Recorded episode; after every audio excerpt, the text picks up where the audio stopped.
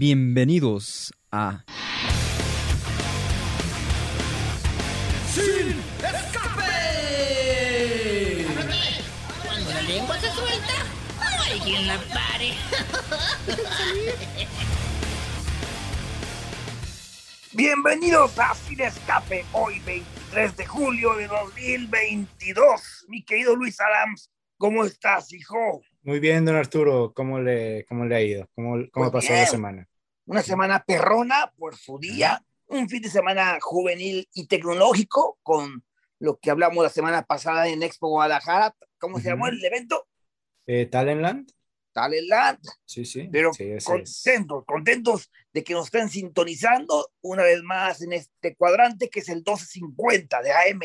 Y saludamos, por supuesto, ahí en la consola a nuestra querida Alejandra Magallanes, al señor Cristian Durán, que es el productor, y pues a usted que lo sintoniza, mi querido Luis.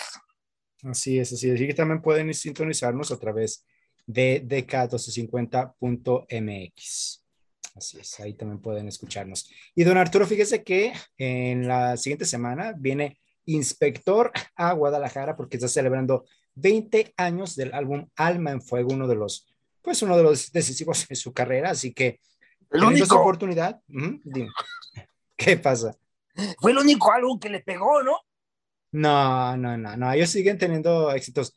Sí fue el, el decisivo, pues, en donde están como sus clásicos, pero no, digo, sí, le trabajan mucho eh, ellos. Y de hecho tuvimos la oportunidad de, precisamente de platicar con Homero Ontiveros, que además tiene su propio proyecto también como solista y todo, y es alguien además muy agradable y es un excelente músico, y nos va a platicar precisamente de este, de este álbum y de este concierto que se realizará la próxima semana en el Teatro Diana. Pero no, Bueno. digo, sí es, es el que de- los define, pero sí, sí tienen más. Y también vamos a hablar con la psicoterapeuta y escritora Ilana Briman, quien nos va a hablar de su kit de libros La vida de los niños. Si tienen sobrinos, hijos, nietos, lo que sea, pues, son muy recomendados para ellos. Son eh, una serie de cuentos destinados a, los más chicos y también los padres para que entiendan mejor su entorno común. Así es. ¿Y qué nos recomendará esta semana nuestro experto de cine y series, Pablo Robert? Pablo Pues Robles? seguramente élite, ¿no? Eh, no, ahorita ya falta para que se haga una nueva temporada. Bueno, y no le cambien de estación porque, por supuesto, él nos va a traer lo mejor, pero no, Elite, todavía no. no voy a decir nada, don Arturo. Muy bien, ¿qué más este, tenemos? ¿Qué ser? como es, como el, es como el meme de, de Eugenio Derbez. Ya no, ya no se exhibiste, ya me exhibió don Arturo. Yo te exhibí porque Porque la neta me, no me agüito. Oye, Bueno, eh, seguramente el, el- el señor Pablo va a recomendar películas en cartelera. Te puedo Ujú. hablar rápidamente de dos ver. películas que vi en plataformas que se estrenaron este viernes y A tiene ver. que ver con, con, con acción exagerada, exagerada, ¿eh? para que te Mm, pongas ahí con mucha adrenalina y que no te fijes en la continuidad y todo eso. ok. La primera es una cinta que se llama El Hombre Gris con Mm. Ryan Gosling, Chris Evans, sí. Ana de Armas, eh. ¿quién más? Eh, bueno, Billy Bob Thornton incluso sale por ahí. Es muy buen reparto y la película, eh, pues es dirigida por los hermanos Russo, que como saben hicieron, por ejemplo, Los Vengadores, ¿no? Sí, exacto. Entonces, sí. es una película que, que tiene mucha acción, mucha violencia, pero a pesar de que dura más de dos horas, más de dos horas, se pasa rapidísimo. Así que la recomiendo, es la película fuerte de, de, de Netflix. Netflix. Mientras que otra cinta, más para chavos, pero bastante absurda, pero divertida, está en Star Plus, una película que se llama La Princesa. Y así pareciera que es algo muy, muy inocentón, pero no. Es una película muy sangrienta, pero con mucha, con mucha acción. Sí, colgadísima, ¿eh? colgadísima y, y- y- con muchos errores, pero divierte al espectador. No me acuerdo cómo se llama la chica protagonista, hijo. Eh, ha protagonizado muchas películas, sobre todo en Netflix, eh, para, para jóvenes de El bote de los besos. No sé si tú sabes de cuál estoy hablando. Bote de los besos. Creo que Ah, no se llama el bote de los besos. Es la. em, pues Ella se sería más bien la cabina de los besos. Ah, ah, Digo, bueno, ya casi, pero. Muy bien, ahí está. Ella se llama pero- Joy King, ok, la sí, actriz. claro. y, y pegó muchísimo por la, la. ¿Cómo dijiste que se llama? Por el. El stand de los besos. El stand de los Ese besos. que hay como tres películas. Luego está también, por supuesto, hizo El Conjuro, eh, El Acto, una serie bastante fuerte en una de las plataformas. En fin, aquí es una linda princesa que pelea mejor que Bruce Lee y que no le pasa. Es más, yo podría definirla, ya para irnos a un corte, como la película Duro de Matar, pero protagonizada por una princesa. En lugar de, de ubicarse en los 80, está en la época medieval. En lugar de un edificio gigantesco, es un hermoso castillo. Entonces, ella está en el castillo tratando de escapar para celebrar a su familia y recorre cada piso matando a quien no te imaginas, escapando de una forma eh, eh, inverosímil. Es para divertirte de lo bobo que hay de repente en las plataformas, para que te distraigas un rato, hijo. Sí, me parece bien. Así es. Vale mucho la pena distraerse, por lo menos. Que sí, también, justo al parecer, este, en otras partes del mundo, en Latinoamérica no sí también, eh, o no sé si no funcione, pero eh, Disney Plus está teniendo como la opción para segmentar el público, digamos. O sea, como todas las demás plataformas, que puedes tener como la seguridad para que vean cosas tus hijos o tus eh, sobrinos o tus niños y otras pues para adultos, porque por, por, mm, por el momento en Estados Unidos ya estrenaron en la plataforma o ya se agregaron las películas clasificación C de Marvel, de- Deadpool, Deadpool 2 y, y Logan. Eh, pero acá no sé si funciona algo así, porque pues en teoría el contenido para adultos en Star Plus y el contenido para niños es en Disney Plus, ¿no? Exacto, no sé. exacto. Oye, hijo, rápidamente hay que mencionar que Ajá. ayer, ayer viernes, desafortunadamente murió Mercedes Carreño, mejor conocido, conocida como Meche Carreño. Ella tenía 74 años y falleció debido a un cáncer de hígado. Fue hospitalizada hace cuatro días. Y bueno, ayer viernes dieron la lamentable noticia de este ícono del cine mexicano, que de hecho fue un símbolo sexual y una de las figuras más valientes de su momento, una, actriz que cautivó por su osadía de posar eh, en Monokini, así le llamábamos en los años 60, hijo. Wow, vaya. Pues sí, digo, muy, muy bien, pues muy triste la partida.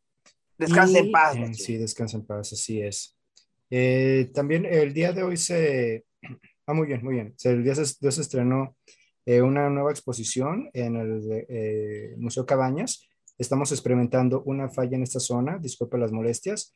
Así que bueno, ya tenemos otra eh, exposición más a visitar. En este caso es una exposición colectiva de arte contemporáneo con la curadora invitada Yuriko Cortes Salcedo. Muy bien. Vamos a un corte, don Arturo, ¿qué le parece? Y vamos a regresar justamente con Homero Ontiveros, eh, quien nos va a platicar acerca de este concierto de celebración que realizará Inspector en el Teatro Diana. Vamos y volvemos. ¿A dónde vas? No te vayas, en un momento regresamos. Comunícate al 3647-7481 o al 3647-8383.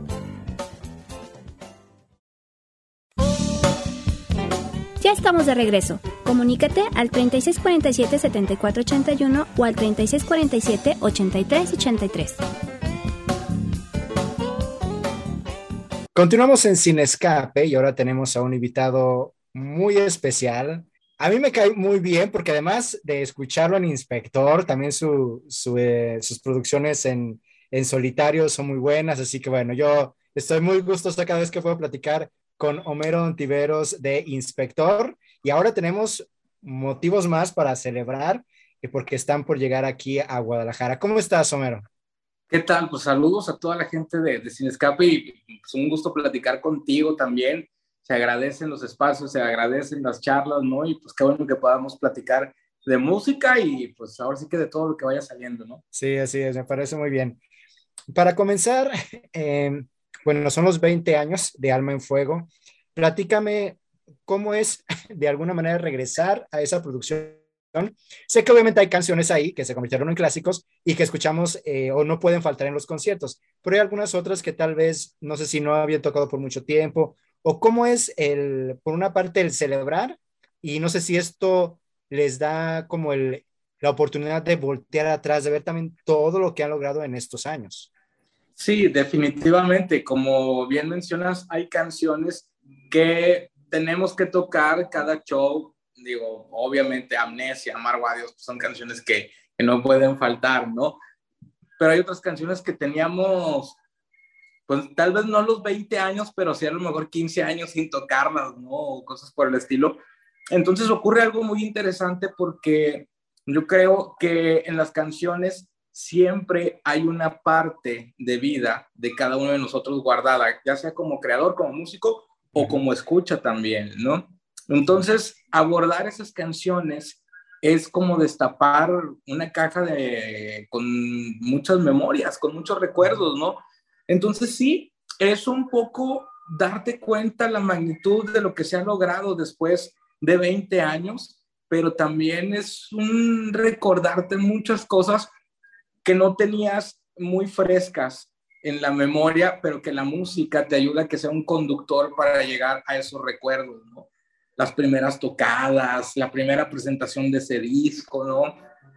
Incluso cuando se compusieron esas canciones, cómo se compusieron, ¿no? O sea, yo, por ejemplo, no me acordaba y ahora me, me acordé haciendo los ensayos para este show. Hay una canción que se llama El Relato, este, que teníamos muchísimos años sin tocarla y esa canción trae una progresión donde, voy a hablar un poquito técnico, pero donde la tónica va, este, va disminuyendo, ¿no?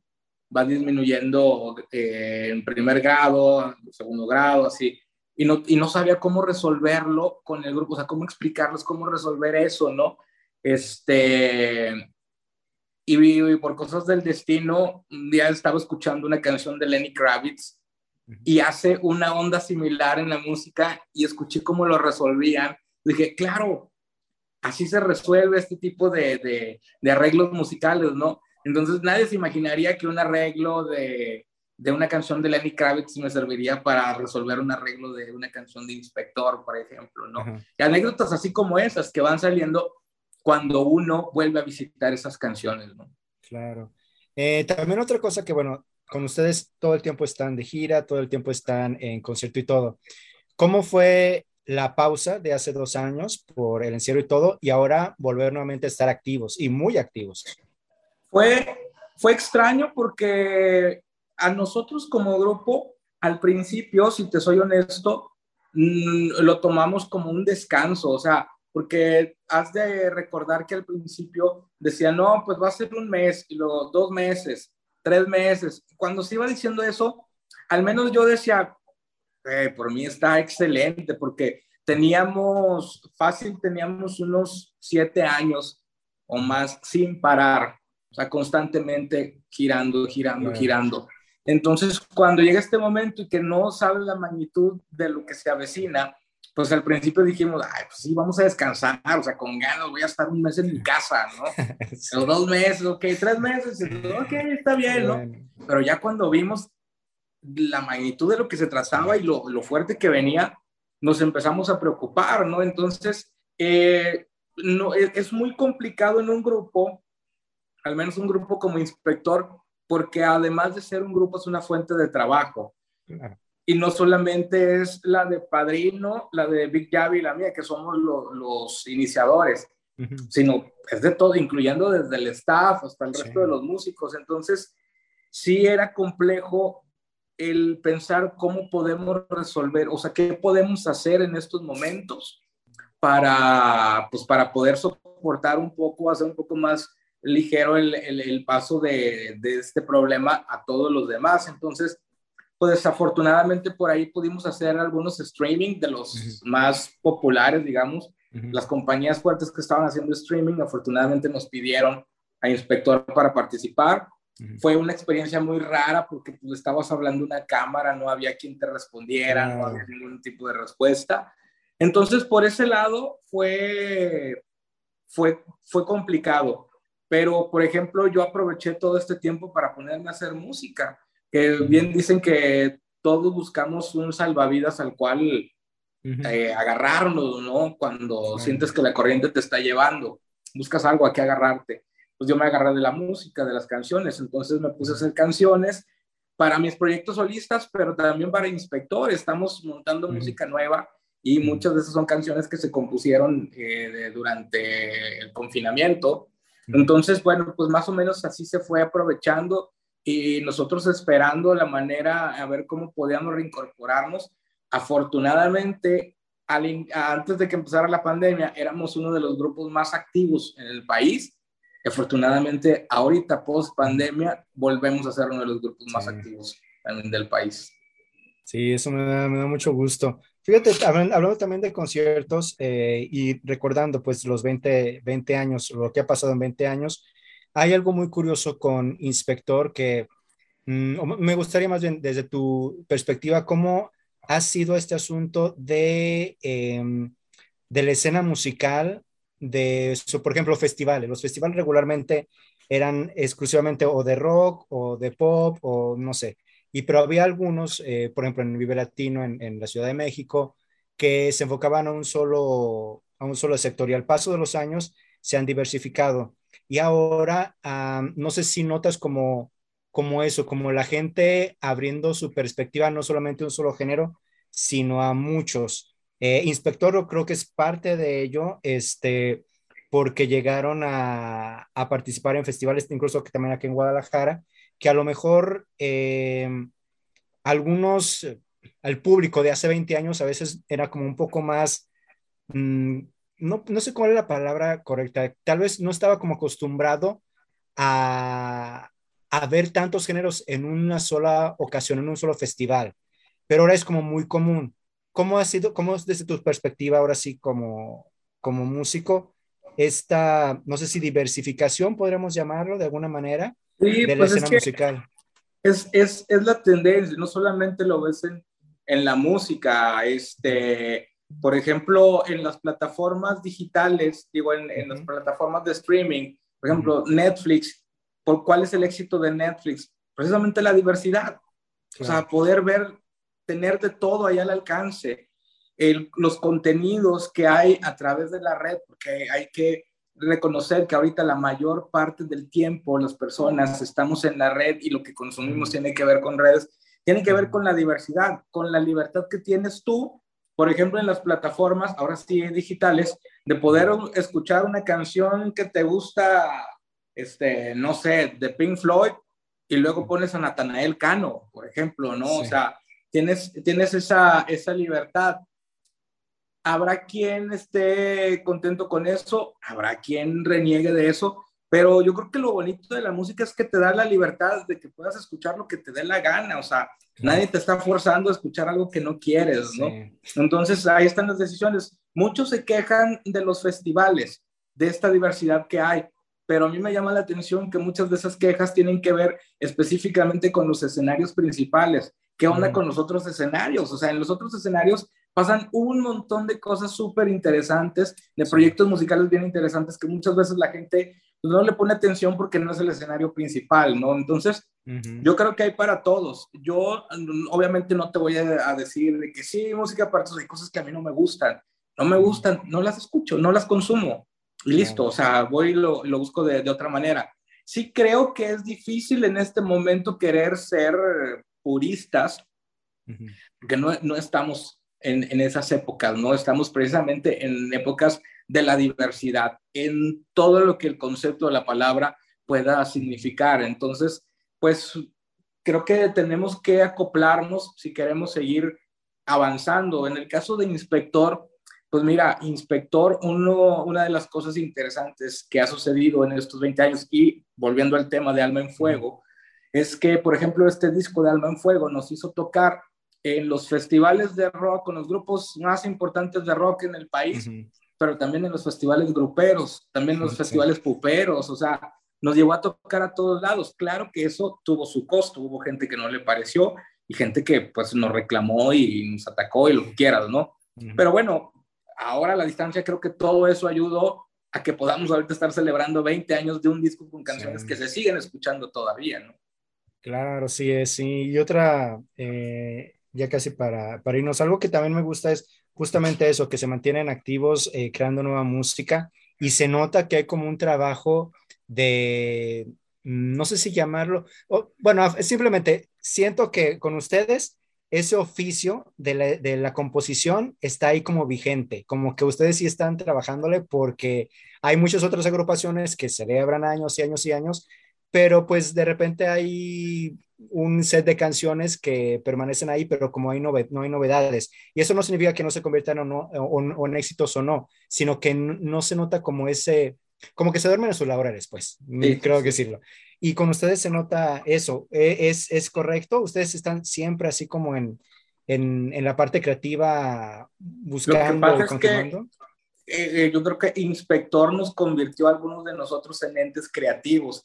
Tan Mm. es así que tenemos proyectos también Claro. independientes a la par de Inspector, porque lo que no, bueno, yo te voy a hablar por mí, a mí mi sentido de vida, mi objetivo de vida, además de mi familia, es crear, porque creando es como encuentro mi lugar en el mundo. O sea, todos tenemos que encontrar nuestro lugar en el mundo. Yo lo encuentro creando, haciendo canciones. Entonces, hacer canciones para mí, supongo que es como es escribir para el escritor, ¿no? Como es el tomar fotografías para el fotógrafo. O sea, es algo que, que estás haciendo constantemente porque es parte de, de tu vida. En el caso de Inspector, algo bien interesante es que tanto Jesús Adria- Arriaga, perdón, el padrino, y yo agarramos desde hace muchos años realmente el oficio de componer canciones, es decir, nos dimos cuenta que en estos 20 años de Alma en Fuego, 27 de Inspector, hemos creado una identidad del grupo que ha sido a partir o con base en su sonido.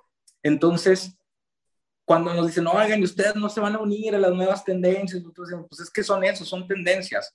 Y las tendencias pasan. Lo que, bueno, lo que nosotros descubrimos es que más allá de encontrar o querer encontrar el hilo negro, lo que hay que encontrar son canciones. Es eso, canciones, hacer canciones. Entonces, sí, tenemos un oficio de estar creando, estar componiendo, estar haciendo música, porque pues a esto nos dedicamos, a es, es lo que nos gusta, es lo que sabemos hacer, ¿no? Y es nuestro trabajo también. Muy bien, muy bien. Pues eh, finalmente recordarle a la gente eh, que Inspector se presenta este 30 de julio en el Teatro Diana de Guadalajara, para que no se lo pierdan, para celebrar los 20 años de Alma en Fuego. ¿Te gustaría agregar algo más, Homero, un comentario final? Pues invitarlos, realmente no es porque yo les esté diciendo, sí, vayan, vayan, es que creo que, eh, como dije al principio de la entrevista, la música contiene momentos de la vida de muchos de nosotros, no solamente como músicos, sino como espectadores. Y estoy seguro que este disco ha pasado por la vida de muchísimas personas. Entonces, acudir al concierto, que además es un concierto que hemos armado con mucho amor, con mucho cariño, es un concierto de más de dos horas. Estoy seguro que no solamente va a ser una experiencia musical, sino va a ser una experiencia de vida, porque te va a traer un montón de recuerdos, se van a destapar muchas, muchos aspectos de la memoria, vas a vivir Sí, otros momentos de, de tu vida, ¿no? Que, que ya pasan, pero va a estar padre, va a estar bien bonito. Y si no me creen, chequen en la página oficial de Inspector de Facebook o en Instagram. Ahí están unos registros de los conciertos anteriores en León y en Ciudad de México. Vean cómo disfruta la gente, vean los comentarios de la gente y se van a dar cuenta que la van a pasar increíble. Entonces, pues los invitamos a todos este 30 de julio en el Teatro Diana. Nos vemos para celebrar 20 años de Alma en Fuego. muy bien, así es. Como siempre, un gusto, Homero, platicar contigo. Eh, gracias por el tiempo, por la entrevista. Y claro, vamos a estar ahí este, listos para disfrutar de, de Inspector. Muchísimas Perfecto. gracias. Gracias a ti, Luis. Un abrazo y que estén muy bien. Continuamos en Sin Escape. ¿A dónde vas? No te vayas, en un momento regresamos. Comunícate al 3647-7481 o al 3647-8383.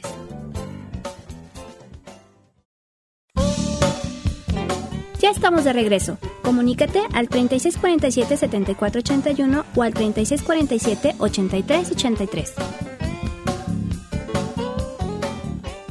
Volvimos a Sin Escape, una vez más aquí para hablar de libros. Saben que nos encanta hablar de las letras y hoy nos trae un buen tema el señor productor Cristian, porque invitó a una psicoterapeuta y escritora bastante, bastante talentosa llamada Ilana Briman.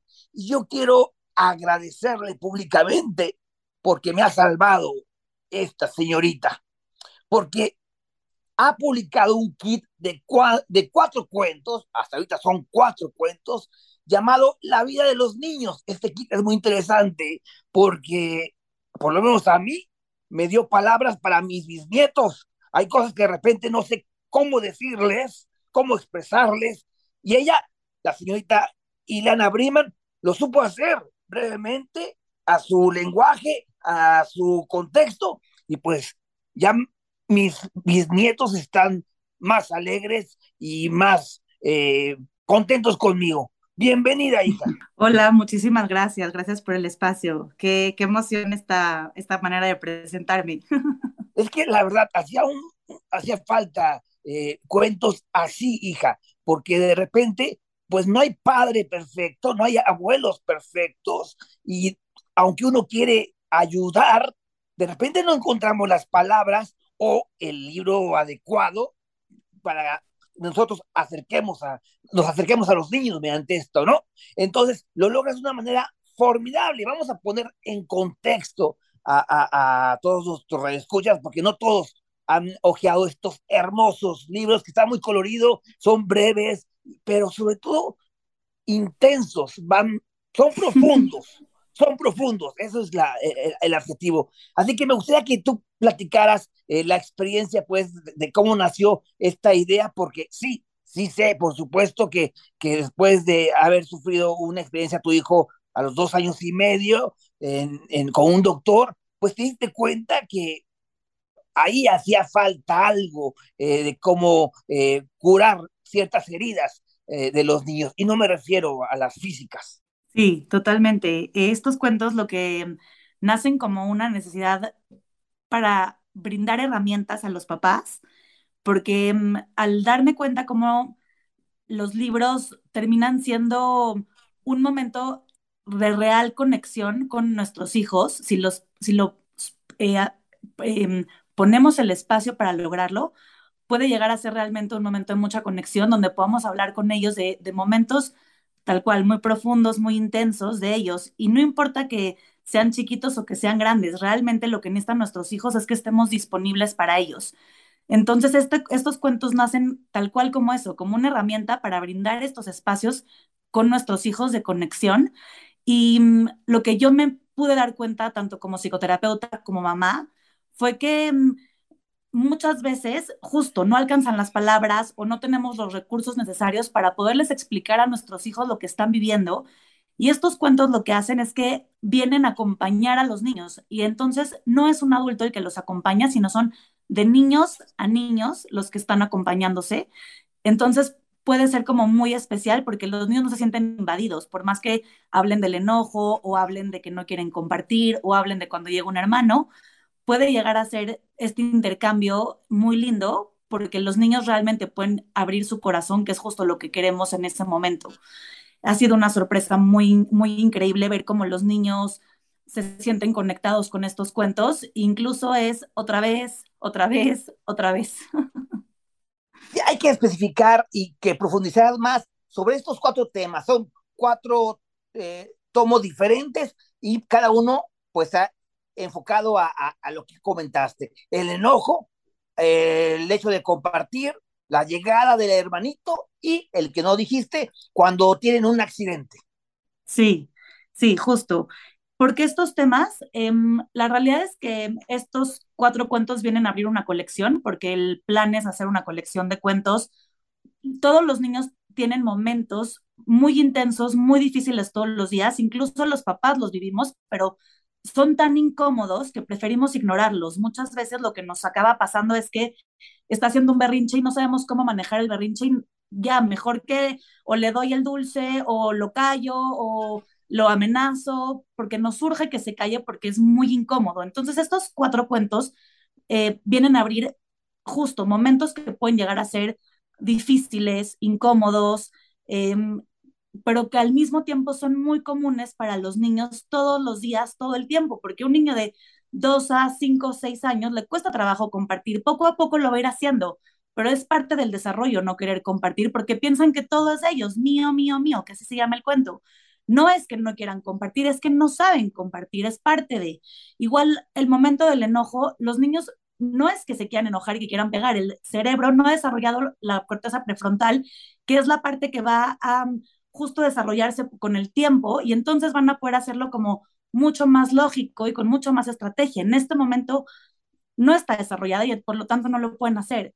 Cuando llega un hermano, vienen los celos a todo lo que da y los celos lo que hacen es que pues es muy difícil que le digan, ay, mira tu hermanito, ay, mira qué padre, ay, la familia, pero pues realmente le quitó su lugar. Entonces, claro que puede ser, a llegar a ser muy incómodo. Y el del accidente, la verdad es que nos parece que es un cuento que puede ser muy dinámico porque puede usarse para cuando los, los niños, no sé si llegan a tener alguna intervención, tanto como una, desde una vacuna, que todos los niños tienen que ir a una vacuna, hasta que un niño tenga que ir a algún, por alguna razón o a operarse o lo tuvieron que hospitalizar, que ahorita está siendo muy común por el COVID. Este, este cuento puede llegar a ser muy movible porque tiene muchos momentos con los doctores. Entonces los papás simplemente tienen que ser creativos y contarles a los niños lo que vivieron. Y los niños cuando tú le cuentas y le cuentas lo que viven, realmente los niños pueden manejarlos de otro lugar, pueden entenderlo desde otro lugar. Y esa es justo la idea de los cuentos, que son una herramienta para hablar de, de su día a día, pero con las emociones tan intensas y tan profundas que sí viven y que puedan ellos eh, hacer los suyos, porque realmente son, son, son sus emociones, pero como los papás no sabemos qué hacer con ellas, ellos tampoco. Hay que destacar, por cierto, que estas eh, publicaciones están dirigidas a niños de 2 a 7 años y es sumamente importante porque a esta edad es justamente el momento en que es el momento ideal para encaminarlos y ayudarlos en su personalidad, ¿no es así? Sí, justo es cuando se empieza a formar la, como la base de la personalidad de cómo van a ser los niños. Y sí, cre sí creo desde mi lugar como psicoterapeuta, más que como mamá, que mm, los niños necesitan empezar a integrar las emociones, pero para que ellos la puedan integrar, el trabajo empieza en los papás. Entonces, estos cuentos, además de tener un recorrido para los niños. En la parte de atrás también hay una parte em, dirigida a papás donde les explicamos qué es lo que pasa con los niños en este, en este momento, en esta etapa específicamente. Y entonces al mismo tiempo de darle herramientas a los niños, le damos herramientas a los papás porque los niños no van a poder hacerlo por sí mismos. Nos necesitan a nosotros como papás una y otra vez para que los acompañemos, no para que los controlemos, solamente para que los acompañemos. Y eso justo es la idea, que sea un momento rico de acompañarnos y que podamos empezar a abrir lo que les cuesta trabajo a los niños y la casa se pueda llegar a ser un ambiente como con mucha más armonía, mucho más rico. No es que los cuentos van a salvar y van a cambiar la dinámica de la casa, pero definitivamente son una herramienta muy increíble. Has dicho en muchas ocasiones papás, papás y papás. Estoy de acuerdo con lo que dices. Y a mí me gustaría agregar que también los maestros, es importantísimo que los maestros se acerquen a estos cuatro tomos, a estos cuatro libros, porque también para ellos sería de gran utilidad en sus escuelas. Totalmente.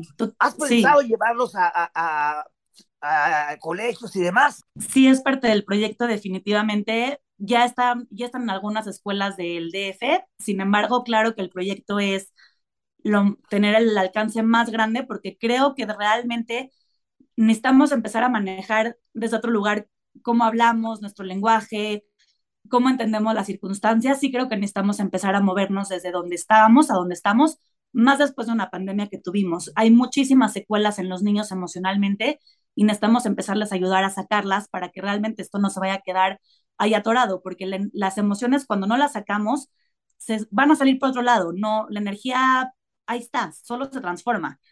Entonces, la idea es transformarla. Y es que el gran reto es precisamente lo que acabas de comentar. El gran reto es eh, sobrellevar esta pandemia, estos niños que están creciendo eh, de manera histórica, este fenómeno tan, tan eh, doloroso para muchos, para muchísimos, pero también en la tecnología que estamos invadidos y que eso como adultos hace que nos alejemos de nuestros propios hijos, nietos y bisnietos. Es decir, para estar bien con ellos, tenemos que estar bien con nosotros mismos. Definitivamente, justo, así es, es eso, eso es lo que siempre digo, estoy completamente de acuerdo. Y me falta agregar que si hay al, alguien por ahí escuchándonos de alguna escuela, que por favor no duden en contactarme porque justo, justo mi intención y mi objetivo es que esto llegue a las más casas posibles y a, las, a los más niños posibles porque realmente creo mucho que esta herramienta puede ayudarlos, eh, hacerles una diferencia, aunque sea chiquita, pero sí realmente pueden llegar a hacer una diferencia con un buen manejo, con un adulto acompañándolos. Claro, hay que decirle a nuestros amigos Radio Escuchas que pueden buscarte o buscar los libros en Instagram, La Vida de los Ninos, así que lo busquen, ¿verdad? La Vida de los Ninos MX en Instagram y los cuentos directamente los pueden comprar en Mercado Libre. Por el momento, espero e ir creciendo poco a poco y con, con, la ayuda de la gente que nos está escuchando, que esto realmente pueda hacerse más grande poco a poco. Pues agradecemos muchísimo a la escritora y psicoterapeuta Ilana Briman por tu tiempo y mucho éxito. Ya platicaremos pronto, espero, sobre los siguientes eh, temas, ¿no? Porque es, es bastante importante, un, un, nicho que, está, que estaba descuidado y qué bueno que llegas tú a salvarnos. Gracias a ustedes, no sé si salvarlos, pero a, a, compartir un poquito, pero, pero muchas gracias a ustedes, gracias por su tiempo y por su espacio. Gracias, hija. Vamos a un corte, pero ya está aquí Pablo Robles para hablar del séptimo arte. No le cambie. Hey, ¿A dónde vas? No te vayas, en un momento regresamos. Comunícate al 3647-7481 o al 3647-8383.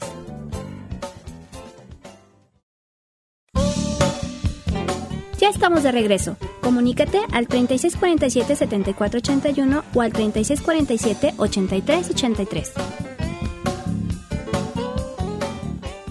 Estamos de regreso ya a punto, a punto de despedir este espacio cultural, uh -huh. espectacular y de todo como lo quieras ver, sin escape. Pero no podemos ir a Dios sin nuestro experto en cine, querido Luis. Así es, así es. Ya está aquí Pablo Robles para platicarnos de los estrenos de la semana y de sus recomendaciones, por supuesto. ¿Cómo le va, Pablito? Buena tarde. Buenas, buenas tardes, buenas tardes, ¿cómo están? ¿Tú en la playa o qué estás haciendo? Sí, ando acá ya en la playa. Hay que descansar un poquito, pero tengo chance de ver películas acá, entonces acá me las aviento. Ah, muy bien.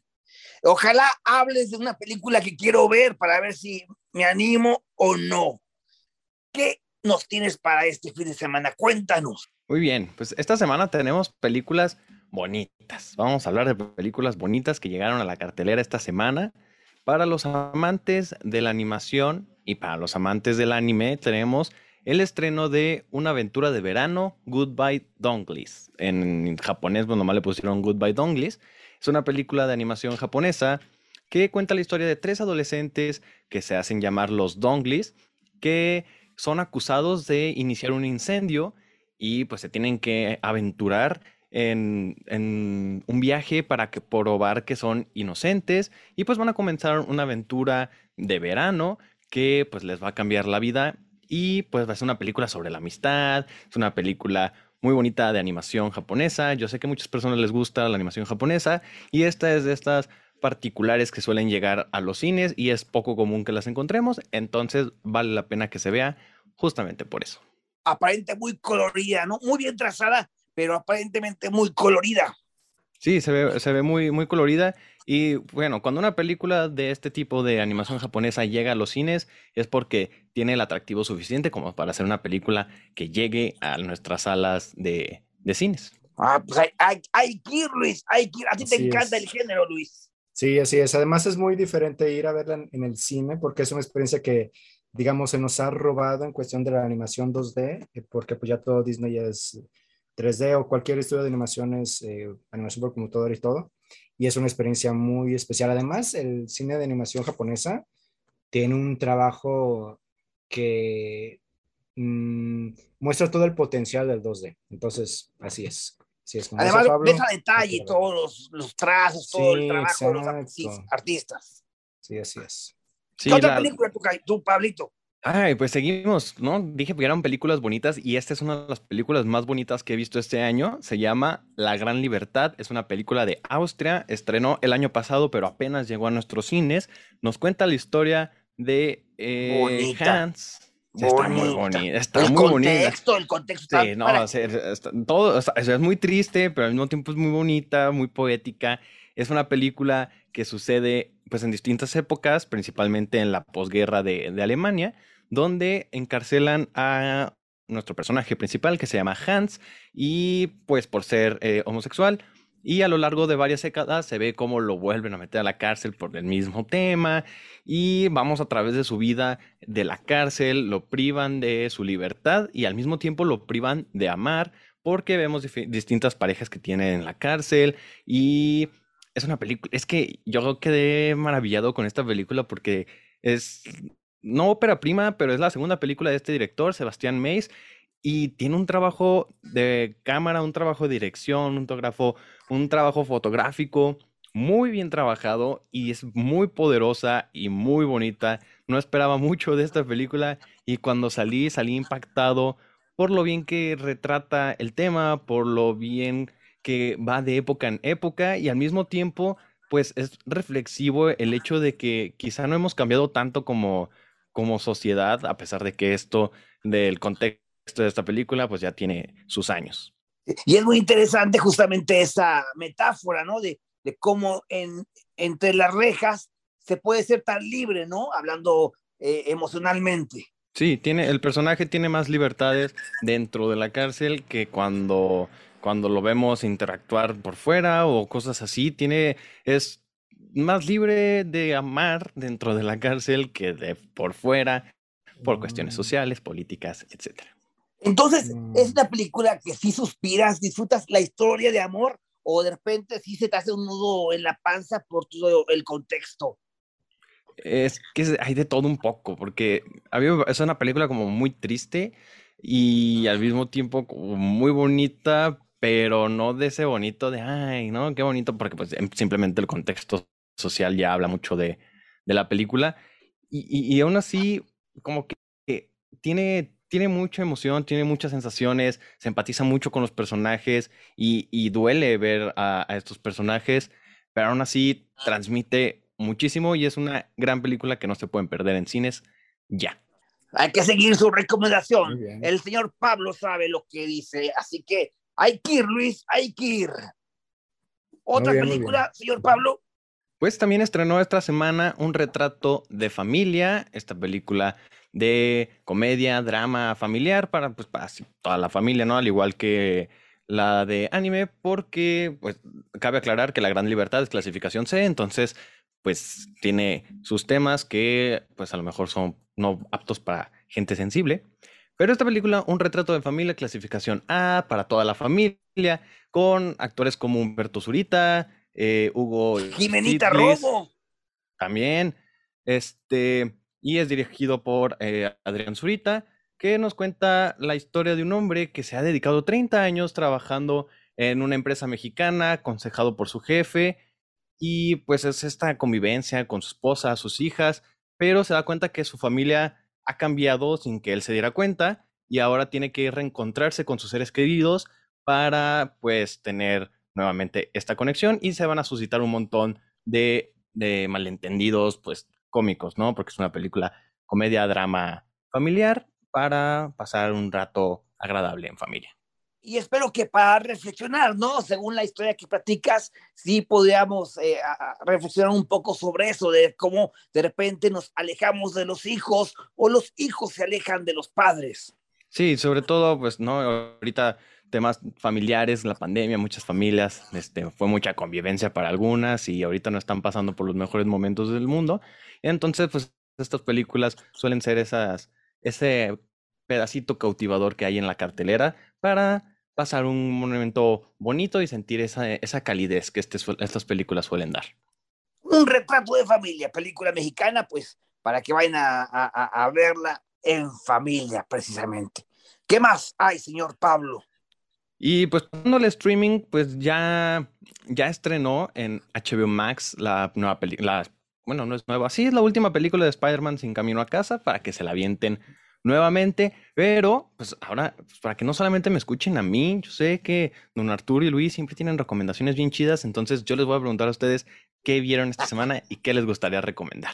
Más bien ese es el punto, que en HBO Max, obviamente como es el, la plataforma de Warner y todo, pues hay la oportunidad de ver algunas películas eh, pues clásicas, y por clásicas me refiero a noventas, suena muy extraño. Este, el especialista vi con esta um, Sharon Stone y Sylvester Stallone, que me gustó mucho, jamás lo he visto en mi vida. Arma Mortal jamás lo había visto porque Mel Gibson no me, agrada, no me agrada, entonces ¡Ay! la vi, la- pero la primera me, me hizo reír mucho y me gustó. Y sobre todo los, los dos personajes sí. La segunda más o menos. La tercera ya no tanto. Ya no, Y la cuarta ya no la he visto porque ya siento no que, la veas. siento la que ya no va a ser. Pero es la oportunidad pues de ese, de ese tipo de plataformas que sacan eh, poco a poco lo, el material que tienen sus casas productoras. Así que eso está interesante, como el redescubrir si acaso algún momento no las vimos o porque a lo mejor no teníamos la, la edad para ver algunas películas que tampoco están, estaban tan así, tan... Y ¿sabes cuál tienen que ver? Ujú. No me acuerdo el título, pero es con John Travolta, creo que el sonidista se llama, y es un drama bastante, bastante bueno acerca de un sonidista de cine que es testigo de un asesinato y a través del sonido precisamente de lo que grabó, Ujú. pues empieza a, a- a descubrir la verdad de lo que sucedió en ese supuesto accidente. Búsquenla, estoy casi seguro que se llama El Sonidista con John Travolta. Y hablando de, asesinatos y de HBO Max, me acordé que en la plataforma acaba de estrenar María Marta de Country Club Crime. Esta es una serie corta, como suele hacer en HBO Max. Son nada más ocho episodios de aproximadamente 40 minutos cada una. Y cuenta la historia de uno de los crímenes más eh, conocidos de Argentina, que es sobre pues, este Mm, personaje, sí. María Marta. Y pues eh, se, se adentra en la intimidad a, a todos los involucrados en el caso y se busca la respuesta a la pregunta que quién mató a María Marta. Es una historia de true crime y la verdad es que está bastante prometedora. Vi el primer capítulo y me enganchó como para ver todos los que siguen. Así que si tienen chance, si quieren ver algo diferente y algo... Es la más popular, de Latinoamérica- esa- es la más popular. Sí. Sí, está en el tope ahorita. Así es. Oye, Pablo, muchas gracias. Tenemos que irnos ya. Se nos fue rapidísimo el tiempo. Ahí están las recomendaciones para cada eh, espectador, cinéfilo. Todos tenemos gustos diferentes. Elijan la que crean mejor. Luis Ada, muchísimas gracias. Pablo, gracias, don Arturo. Gracias. Cristian Cobos, muchas gracias. Alejandra Magallanes, muchas gracias. Jesús, gracias. Buenas tardes. ¿Qué está pasando? Vamos, ya vámonos, ya es hora, vámonos, vámonos. ¿Qué es esto? Hasta la próxima semana, gracias, vámonos, ya, ya, ya, ya. ¡Esto fue Sin Escape!